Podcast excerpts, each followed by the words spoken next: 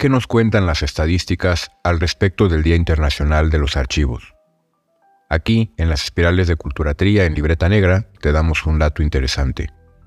El Día Internacional de los Archivos se celebra el 9 de junio de cada año y tiene una gran importancia en la difusión de la información histórica y cultural de la humanidad.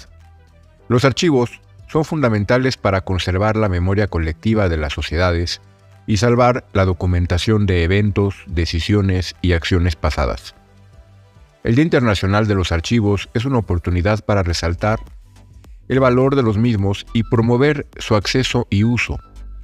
Los archivos albergan una amplia gama de materiales como documentos, fotografías, películas, grabaciones de audio y mucho más. Estos materiales son fuentes primarias de información y evidencia, esenciales para la investigación histórica la toma de decisiones informada y la identidad cultural. En la era digital, el Día Internacional de los Archivos también destaca los desafíos y oportunidades que surgen con la gestión de los archivos electrónicos. La digitalización y la gestión de grandes volúmenes de información son importantes para los archivos y requieren soluciones técnicas y políticas para garantizar la accesibilidad y la conservación a largo plazo.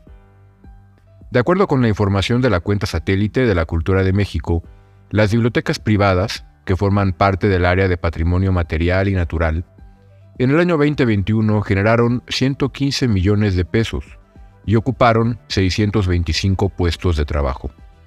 Este día destaca el papel de los profesionales de esta actividad que se dedican a organizar, clasificar, conservar y facilitar el acceso a los materiales archivísticos garantizando su integridad y autenticidad.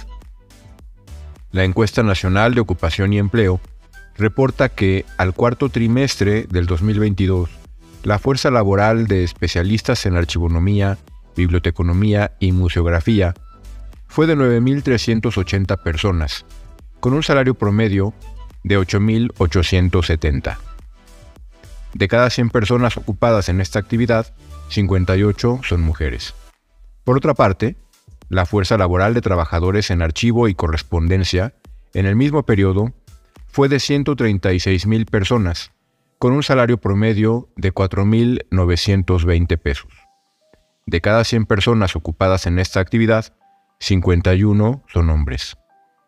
Desde aquí, un gran reconocimiento para quienes contribuyen a la cultura con estas actividades.